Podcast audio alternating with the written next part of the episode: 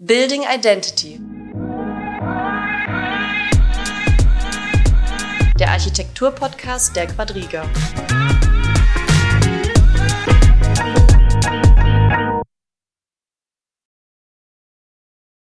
Herzlich willkommen zur neuen Folge von Building Identity.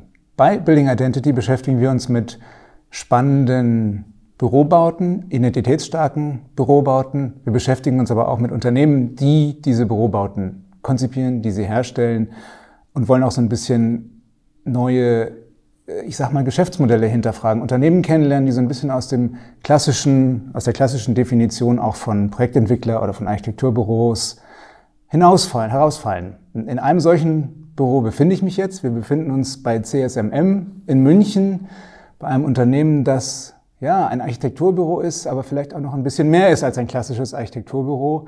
Wir sitzen im Münchner Werksviertel, ein, eine der wahrscheinlich interessantesten Gegenden in München momentan, wo auch die Stadt München versucht, sich ein bisschen neu zu erfinden, also an einem Ort der Transformation. Und mit Transformationen von Unternehmen beschäftigt sich CSMM auch äh, und vor allen Dingen beschäftigt sich damit auch mein heutiger Gesprächspartner Malte Tschörtner. Malte, schön, dass ich bei euch sein darf. Ja, wir freuen uns auch. Schön, dass du bei uns bist. Malte ist Gründer, Mitgründer und Partner, Geschäftsführer bei CSMM. Und wir sprechen heute ja über die Projekte, die ihr so spannend findet, die ihr verantwortet, aber auch über euer Unternehmen. Und damit, Malte, möchte ich auch gleich starten, nämlich mit der Frage, jetzt habe ich schon ein bisschen gesagt, nach meinem Eindruck seid ihr ein Architekturbüro, aber auch noch mehr. Äh, vielleicht liege ich ja auch völlig falsch. Erklär doch mal, was äh, ist denn CSMM und was macht euch besonders? Ja, also ich glaube, ich würde das ganz stark bejahen. Wir sind ein Architekturbüro, wir sind äh, auch fast ausnahmslos Architekten und Innenarchitekten. Ähm, von daher sehen wir uns natürlich als Architekturbüro, aber vielleicht eben, du hast es schon erwähnt, ähm, mit einem etwas besonderen Ansatz. Ähm, wir haben uns relativ früh in unserer ja, in diesem Jahr 20-jährigen Geschichte übrigens, wir sind jetzt 20 Jahre alt geworden. Herzlichen Glückwunsch. Ja, danke schön. Ähm, mit dem Thema ähm, Büroarchitektur, Bürokonzeption, Workplace Design, Workplace Strategy, alles, was so in diesem Umfeld äh, da umher war. Aber das ist unser Thema, darauf haben wir uns spezialisiert. Und ähm, das Thema beackern wir relativ holistisch. Das macht uns vielleicht ein Stück weit besonders. Wir sind da sehr auf der Analyse bedarfsorientierten Datenerfassung zu beginnen, also alles, was sozusagen mit der Grundlagenermittlung zu tun hat in einem Projekt, mit den, mit den Bedarfsanalysen für ähm, Nutzer einer Büroimmobilie. Damit beschäftigen wir uns sehr, ist also schon fast ein unternehmensberatender äh, Aspekt, aber da wir ja Architekten sind und Gestalter, äh, haben wir auch ganz viel Freude daran, diese diese Daten dann auch in Konzepte umzumünzen, daraus wirklich Planungen zu machen und die dann letztendlich auch zu realisieren. Also von daher ähm, ein starker Fokus nach, auf die frühen Phasen, sage ich mal, aber ähm, auch ähm, dann das komplette Leistungsspektrum der Planer, ähm, um diese Projekte dann auch zu realisieren. Das ist unser Ansatz. Ähm, jetzt mal provokant gefragt, könnt ihr das als Architekten denn überhaupt? Müsst, müssten da nicht mehr hier irgendwie BWLer sitzen, Unternehmensberater, die alle vorher bei McKinsey waren? Ja, interessante Frage. Uh, unbedingt. Also ich meine, Architekten sind ja, uh, glaube ich, uh, grundsätzlich eh nicht sehr verlegen, was ihre Kompetenz betrifft. die sind da sehr selbstbewusst, aber auch zu Recht. Ähm, ich glaube, was Architekten auszeichnet, sind ja ist ja dieser generalistische Ansatz, ähm, so, sozusagen von allem ein bisschen was zu wissen, um letztendlich alle, alle Planungsbeteiligten zum Beispiel oder, oder in komplexen Aufgabenstellungen dann eben auch ähm, Antworten geben zu können und äh, Fachplanungen zusammenzuführen und so weiter. Und dieser generalistische Ansatz, der ist äh, für solche Fragestellungen erstmal sehr hilfreich und gehört aus unserer Sicht natürlich zur ureigensten Architektenform, nämlich erstmal nach der Frage, was soll ich denn planen, für wen soll ich planen, ähm, wie, äh, wie ist die Aufgabenstellung, äh, wie ist der Ort. Ähm, also erstmal ein sehr theoretischer Aspekt, der im Vorfeld zu jedem Planungsprozess gehört, aber den wir jetzt relativ äh, umfassend beleuchten. Das hat vielleicht auch dann ein Stück weit eher mit was mit Interesse zu tun. Also man kann das als Architekt schon, wenn man sich denn diesen, ich sag mal, unternehmensstrategischen Fragestellungen überhaupt öffnet. Ne? Also die Bereitschaft hat, da sozusagen wirklich tief in die Unternehmen einzu tauchen und sie, und sie zu erforschen? Ja, zum einen die Bereitschaft, aber zum anderen auch einfach die Notwendigkeit, weil Wenn man sich jetzt in einem, so wie wir, in so in einem Spezialsegment der Planung befindet, dann äh, interessiert man sich natürlich zwangsläufig für die Hintergründe und für die Bedarfe und die Anforderungen, die äh, sozusagen da auf der, auf der Nutzerseite sind. Und wenn, wenn man einen sehr nutzerorientierten Planungsansatz verfolgt, so wie wir das tun, dann muss man sich zwangsläufig mit dem Nutzer auseinandersetzen und darum ja, liegt es wahrscheinlich in der Natur der Sache, dass wir da entsprechend Fragen stellen, äh, ähm, vielleicht auch ein bisschen tiefgründigere Analysen fahren zu Beginn einer, eines Projektes, um dann letztendlich eine, eine, eine sehr konkrete und dann vielleicht auch die, die im, im Zweifel bessere Antwort, räumliche Planungsantwort zu liefern für diese Fragestellung. Gib uns doch mal ein Beispiel aus eurer eigenen Praxis. Was habt ihr denn so an, an Best Practices, wo ihr all das, was du gerade gesagt hast, mal paradigmatisch durchgeführt habt?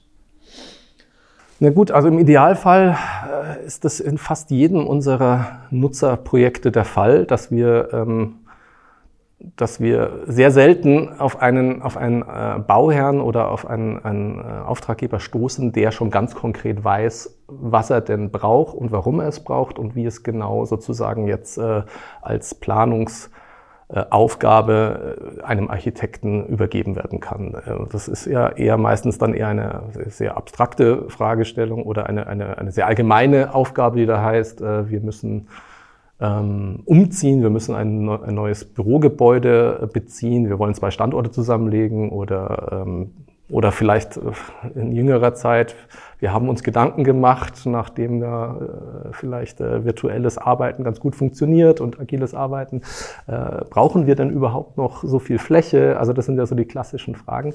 Und die muss man dann erstmal beantworten. Und so ist es relativ häufig äh, der Fall, dass wir ähm, erstmal unsererseits mit Fragen auf diesen äh, Nutzer äh, eingehen und ihn natürlich dann ein Stück weit versuchen zu verstehen, zu verstehen, welche, äh, ja, wie er tickt, welche Anforderungen er braucht, welche Firmenkultur äh, letztendlich hinter, sich hinter der Firma verbirgt, wie seine Prozesse sind. Das muss man erstmal verstehen, um dann letztendlich darauf ähm, ja, ein Konzept zu stricken und dann auch eine Frage konkret zu beantworten. Und von daher ist, das taucht das in fast jedem unserer Projekte auf. Gib mal ein Beispiel. Erklär mal von einem konkreten Fall.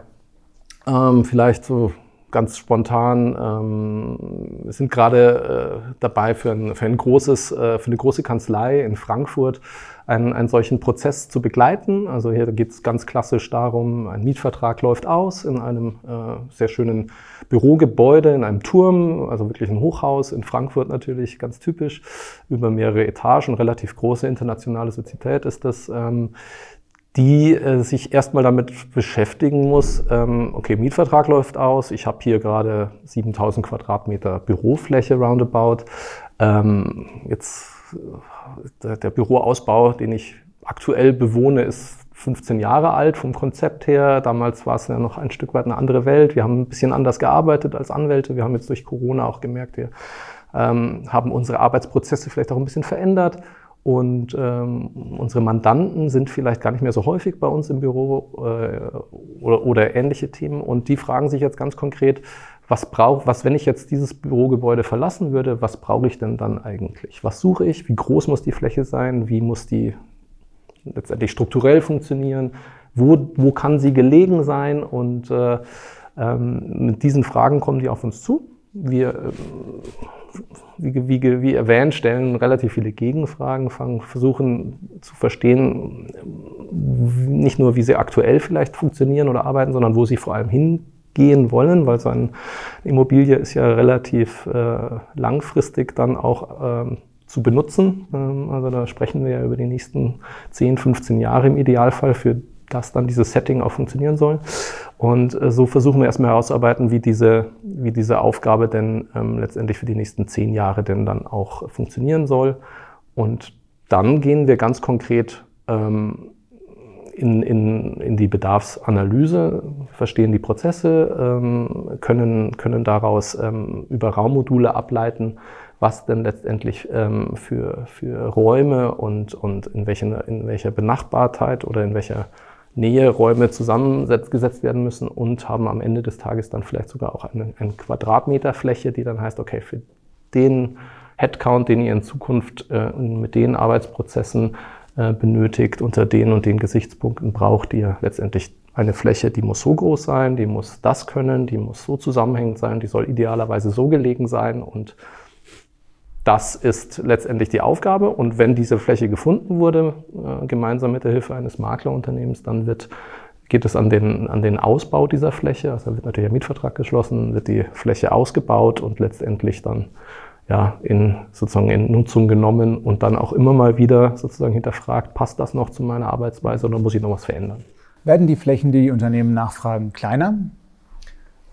Tendenziell natürlich. Also das muss man, muss man schon klar sagen, ähm, dass man äh, hier tendenziell eher kleiner wird, wenngleich es nicht in die Richtung geht, die da sich vielleicht auch viele Firmen erhoffen, dass sie sozusagen eine große, ähm, ja, äh, einen großen äh, Kostenhebel erhalten, indem sie jetzt Flächen halbieren können oder noch kleiner gestalten können, um letztendlich hier ihre, ihre ähm, Gebäudekosten zu minimieren. Ich glaube eher, dass ich ähm, und das war ehrlicherweise aus meiner Sicht schon vor Corona oder der Pandemieerfahrung der Fall, dass sich die Fragestellung ein Stück weit verändert hat. Also wir sind, kommen von einer sehr starken quantitativen Flächenfrage, die da hieß, ähm, wird es größer oder kleiner? Jetzt in dem Fall ist ja deine Frage gewesen, äh, reduzieren sich die Flächen? Ähm, ich glaube eher, sie werden sich verändern und die Frage nach der Qualität, Qualität der Flächen, die wird jetzt viel mehr im Fokus stehen. Und das merken wir, das erkennen die Firmen auch mittlerweile ganz gut, dass sie nicht nur fragen, wie viel Fläche brauche ich denn in Zukunft oder wie viel weniger Fläche brauche ich denn, sondern was für eine Art Fläche brauche ich denn und wie, wie, äh, wie muss die gestaltet sein, wie kann sie zum Vorteil für meine Prozesse oder für meine Mitarbeiter gestaltet werden. Da hat es ein Stück weit ein Umdenken gegeben. Und in welche Richtung geht's? Also was macht denn künftig eine qualitätvolle Fläche aus? Vielleicht auch im Unterschied zu vor 20 Jahren? Also das ist, das ist natürlich so äh, die, die ganz grundlegende äh, Frage. Ähm, es gibt, glaube ich, man kann es an, an verschiedenen Treibern vielleicht abschichten. Also zum einen sollte die Fläche natürlich dazu beitragen, dass sie nicht nur eine gesichtslose, austauschbare Fläche ist, äh, wie sie jetzt vielleicht in der Vergangenheit auch, egal in welcher Firma man gearbeitet hat, man immer wieder vorgefunden hat. Das heißt vielleicht Einzelzimmer oder trostlose Open Space Flächen, die äh, sich nur im Mobiliar unterschieden haben, sondern es geht äh, ja eigentlich in Zukunft und auch aktuell schon viel mehr darum, ähm, Orte zu schaffen, Orte, die Identität stiften, die vielleicht äh, Werte, Firmenwerte transportieren können, die ähm, dafür stehen, wie sich eine Firma vielleicht nicht nur präsentieren möchte, sondern wie eine Firma auch wahrgenommen werden möchte, ähm, wie, wie sie auf ihre Mitarbeiter einwirkt, welche Gestaltungsfreiheiten dadurch vielleicht als Angebote in Form von räumlichen Angeboten an die Mitarbeiter gegeben werden,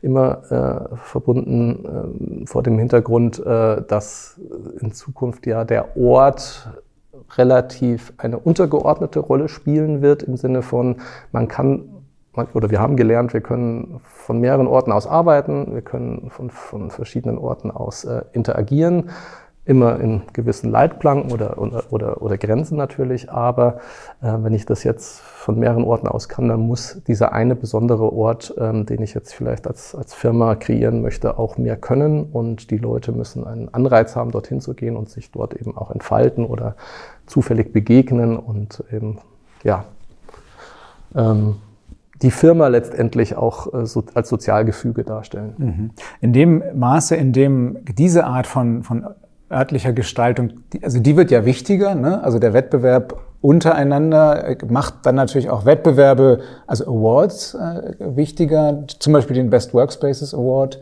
Da wurdet ihr auch gerade ausgezeichnet Kannst du ein bisschen was erzählen über das Projekt, mit dem ihr da ausgezeichnet wurdet?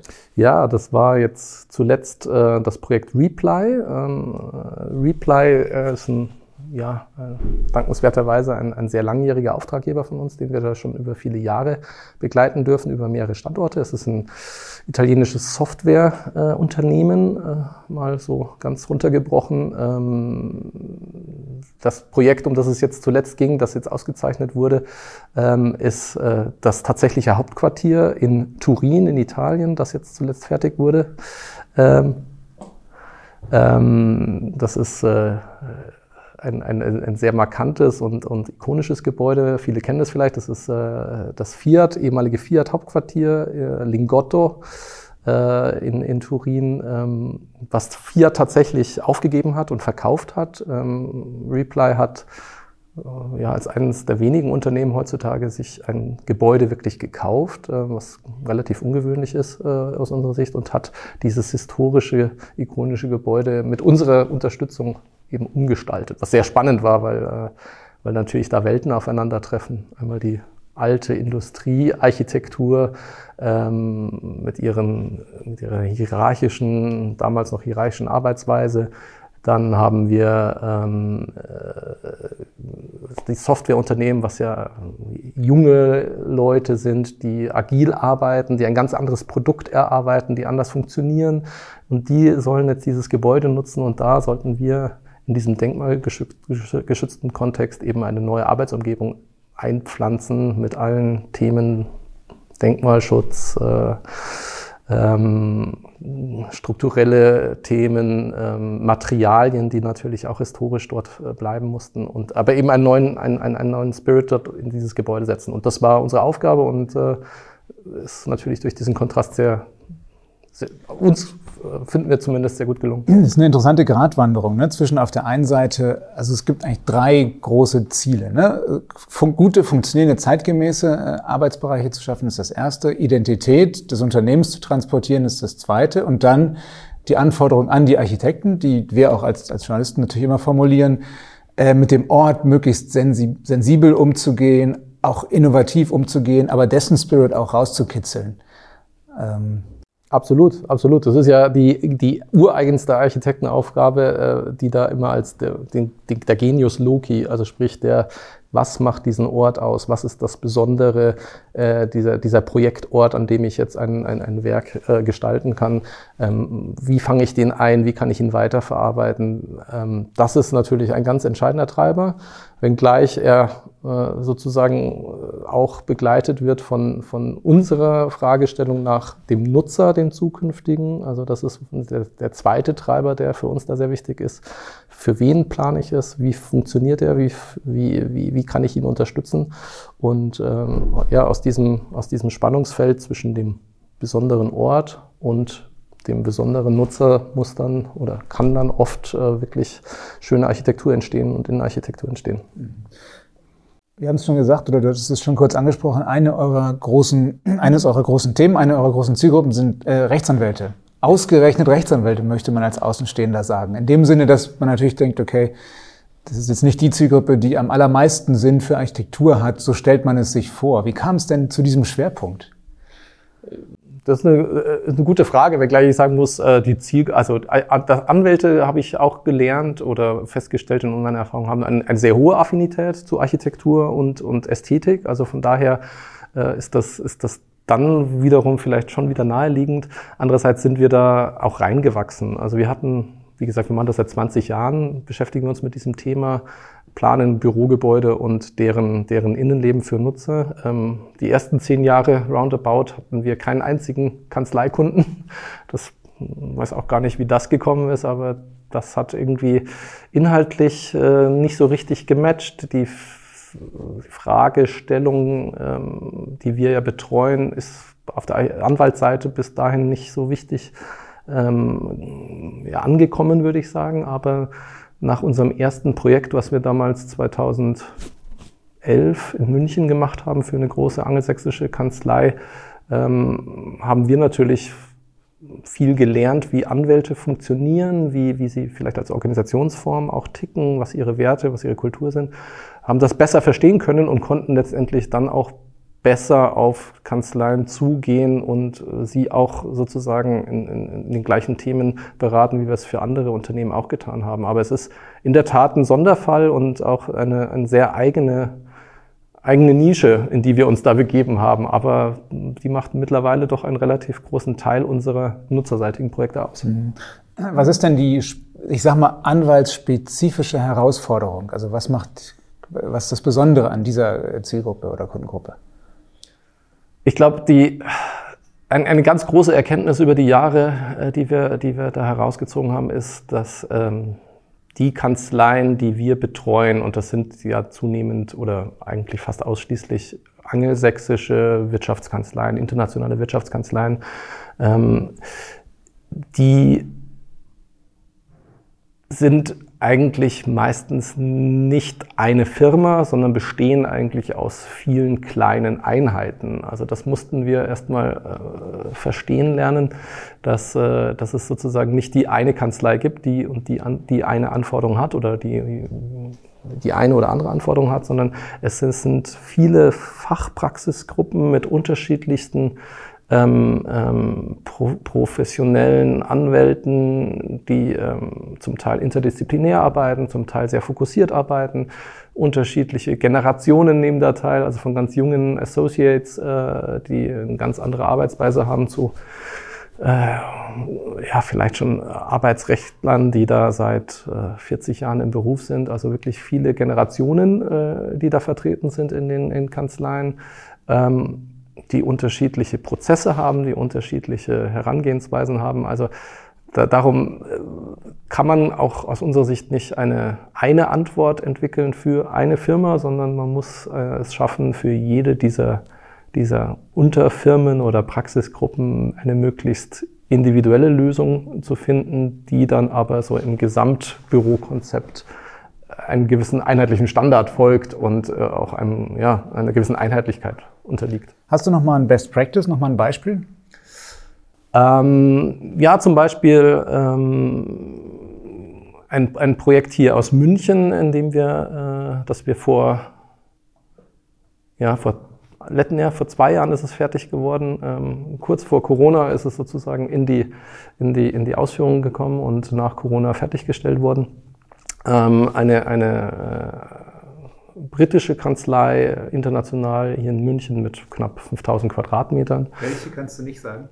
Ähm, doch, das ist, ähm, glaube ich, kein Geheimnis. Das ist Link Linklaters, ähm, die hier in München einen relativ großen Standort haben, die eine ähnliche Fragestellung hatten wie äh, die eben von mir beschrieben in Frankfurt. Also sie mussten sich überlegen, wechseln sie das Gebäude, ein sehr angestammtes Gebäude über ja, ich glaube, die letzten über 20 Jahre äh, von Ihnen genutzt, ein bisschen in die Jahre gekommen, eigentlich eine sehr schöne Architektur, aber eben das Gebäude nicht mehr wirklich zeitgemäß, energetisch, nachhaltig, äh, musste da viel sozusagen, ähm, äh, hätte, hätte man viel machen müssen, dann natürlich noch die, das alte Bürokonzept von damals, äh, diese Fragestellungen. Die haben ähm, ganz klass klassische Aufteilungen, die haben äh, Steuerrecht, sie haben äh, ähm, äh, Dispute Resolutions, also äh, Streitfälle, sie haben ähm, äh, einen Real Estate-Bereich, ähm, also unterschiedlichste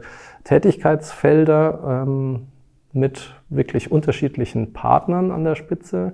Das Besondere bei Kanzleien ist auch, dass äh, es ja äh, eigentlich eine sehr äh, ungewöhnliche Unternehmensform ist, da es ja, da die Firma ja letztendlich den Partnern gehört und man dadurch sozusagen ein ähm, nicht nur einen Ansprechpartner hat, sondern oder einen Entscheider, sondern es gibt äh, eigentlich einen sehr demokratischen Prozess, äh, dass man jeden dieser Partner mit in so ein Projekt einbinden muss. Und darum macht es das an mancher Stelle natürlich etwas komplizierter, aber äh, ist natürlich ganz in unserem Sinne, dass wir in unseren Projekten nach den Nutzerbedarfen fragen und dann auch jeden Partner und seinen Fachbereich abholen müssen. Und in diesem Projekt war das de facto der Fall. Wir haben viele Workshops gemacht, wir haben mit jedem Fachbereich und dessen Vertretern gesprochen, haben eine individuelle Bedarfsanalyse mit ihnen gemacht und haben letztendlich daraus ein, äh, ein, ja, ein, ein Modulsystem äh, konzipiert, das sozusagen auf jeden individuellen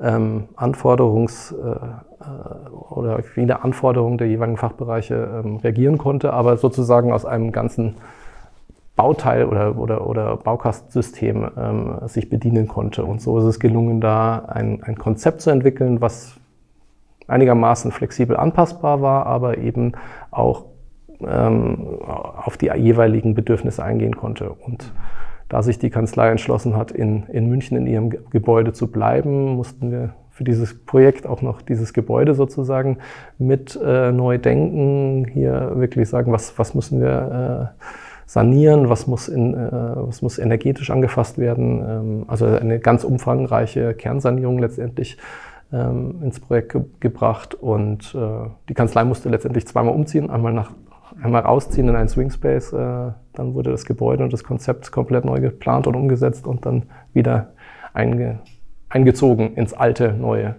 Gebäude. Aber es ist interessant, dass du sagst, ihr habt äh, auch mit den Anwälten zusammen die Bedarfsprofile äh, erarbeitet. Ähm, also sozusagen User Integration äh, auf einem hohen Niveau, oder?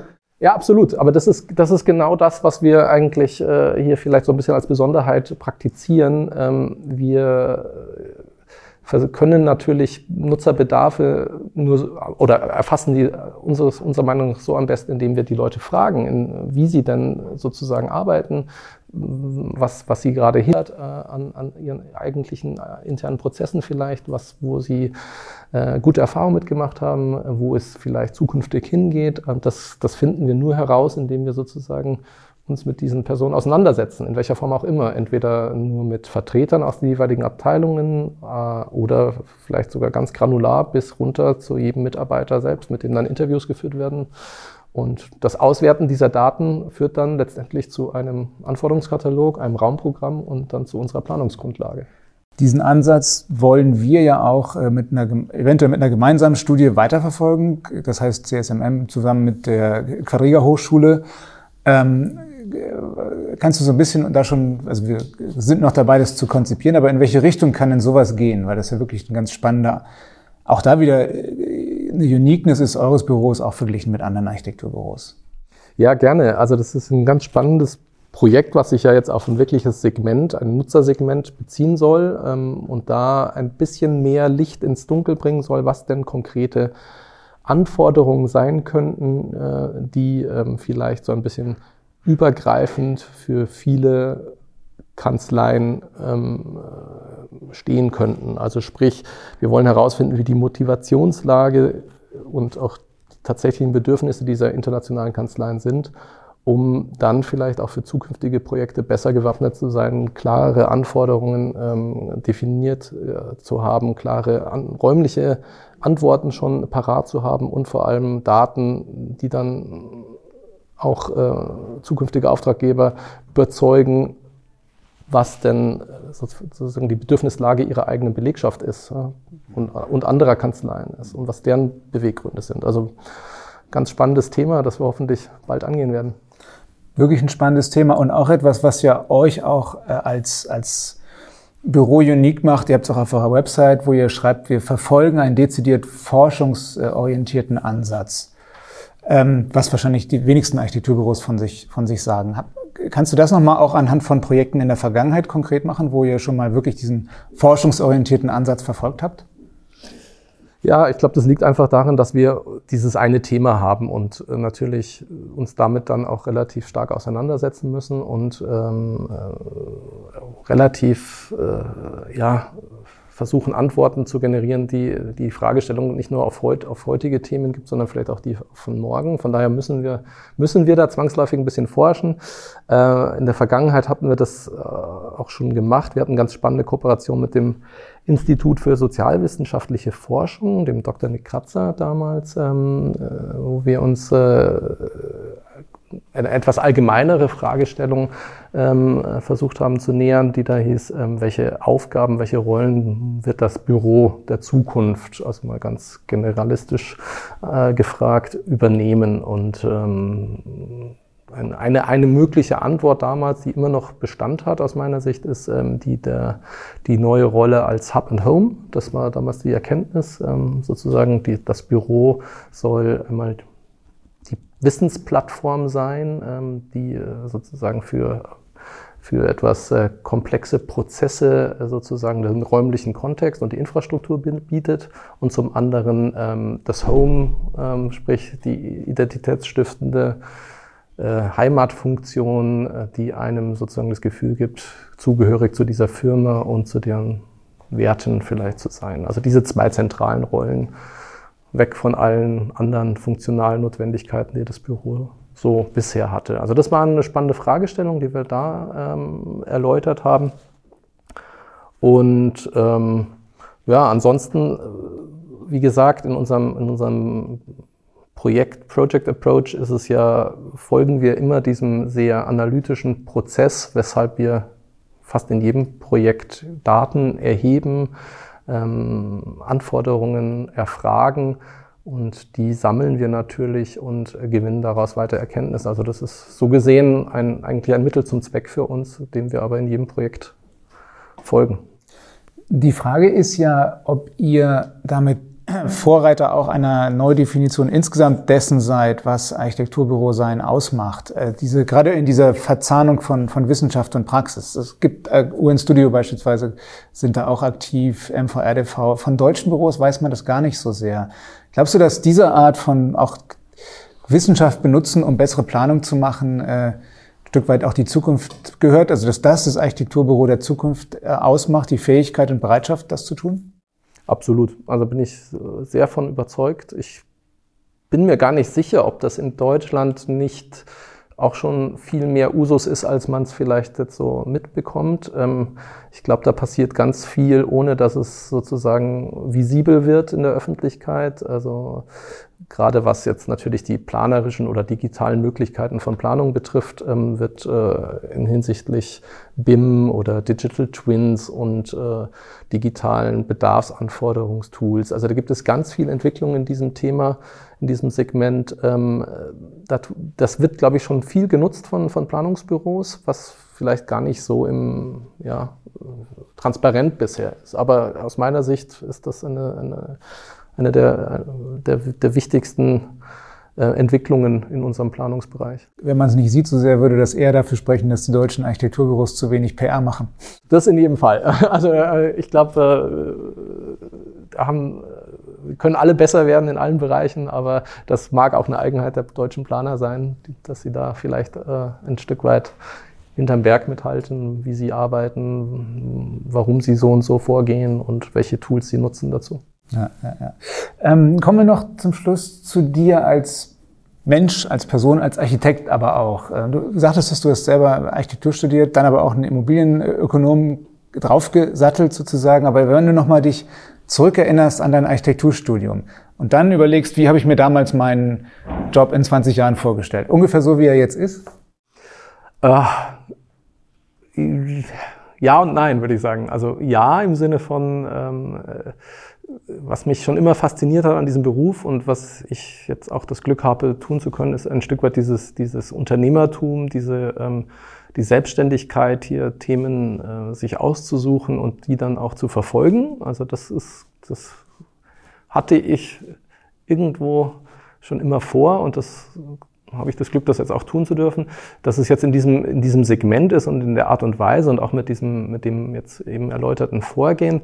Das hatte ich, glaube ich, äh, damals vor, wie lange ist es her?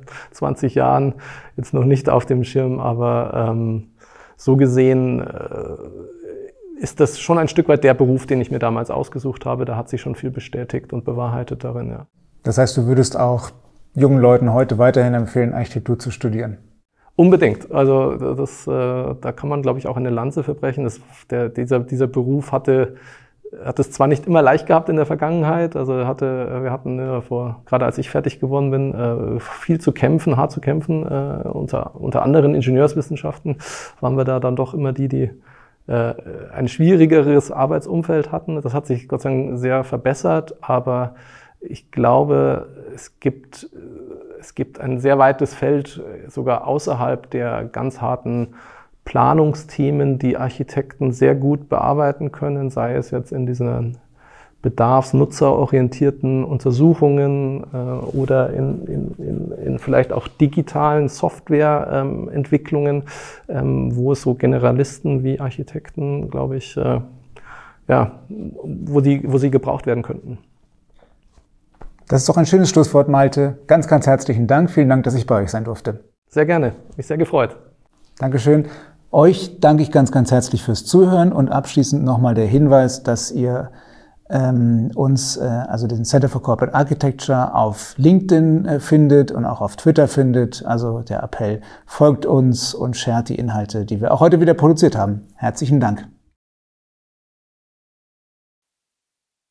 Das war Building Identity. Der Architektur-Podcast der Quadriga.